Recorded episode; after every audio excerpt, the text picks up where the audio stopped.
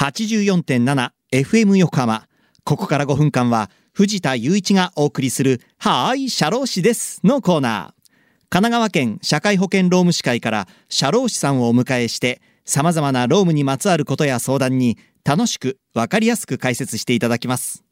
6月の社労士さんは神奈川県社会保険労務士会横浜西支部所属近藤留美さんです。近藤さんよろしくお願いします。よろしくお願いします。さて、えー6月から7月にかけて労働保険社会保険の保険料を決定する時期と、ね、なっているということで、まあ、今月はその労働保険と社会保険についてお話を伺っていきたいと思いますまずはそもそも労働保険って何ですか？はい。労働保険とは雇用保険と労災保険のことで、2つをまとめて労働保険と言います。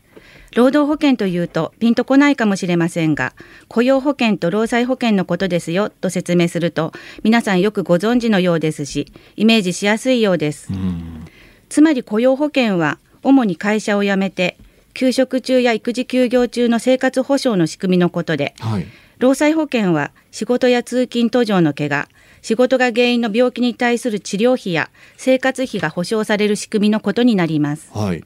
労働者にとってはとても大事な保険制度でありいわゆる国が管理運営する強制保険となっているんです。はい。強制保険ということは、まあ、希望制ではないということですよね。うんそれぞれ加入の要件があるんでしょうか？はい、希望制ではないんです。労働保険は加入したいから加入するとか、加入したくないから加入しないということはできなくて、はい法律で決められた要件があります。はいまず社員を一人でも雇用したら、少なくとも労災保険には加入しなければいけません。はい少なくともと申し上げたのは、雇用保険と労災保険とでは、加入しなければならない要件に違いがあるからです。労災保険が社員を一人でも雇ったら、労働時間の長さに関係なく、会社が加入しなければならないのと違って、雇用保険の方は社員ごとに1週間の労働時間の長さによって加入させるかどうかが決まります。まあ、それぞれ違うということなんですね。まあ、労働時間の長さとこれは具体的にはどれぐらいなんでしょうか？はい。1週間の労働時間が20時間以上の社員は雇用保険に加入しなければいけません。はい。また雇用保険の加入要件にはその他31日以上働く見込みがあることや原則として昼間学生でないことなども要件となってきます。はい。それから今年の1月1日からはマルチジョブホルダー制度といって65歳以上の方が一つの会社では労働時間が短くて雇用保険の加入要件を満たしていなくても勤務する2つの会社の労働時間の合計が1週間20時間以上であって2つの会社とも31日以上働く見込みがある場合には本人の申し出によって雇用保険の被保険者となることができる制度も始まりました。はい。今年は雇用保険料率が4月に変更されてさらに10月にも変更することが決まっています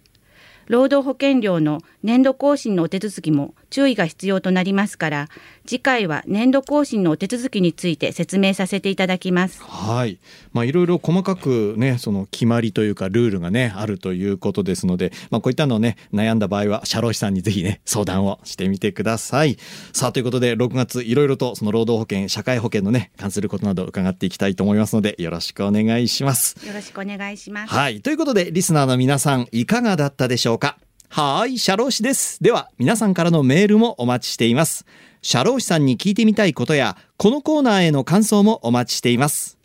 メッセージをご紹介した方には、はーい、社労士です。オリジナルステッカーとオリジナルエコバッグをセットにしてプレゼント。メールアドレスは、sharoshi、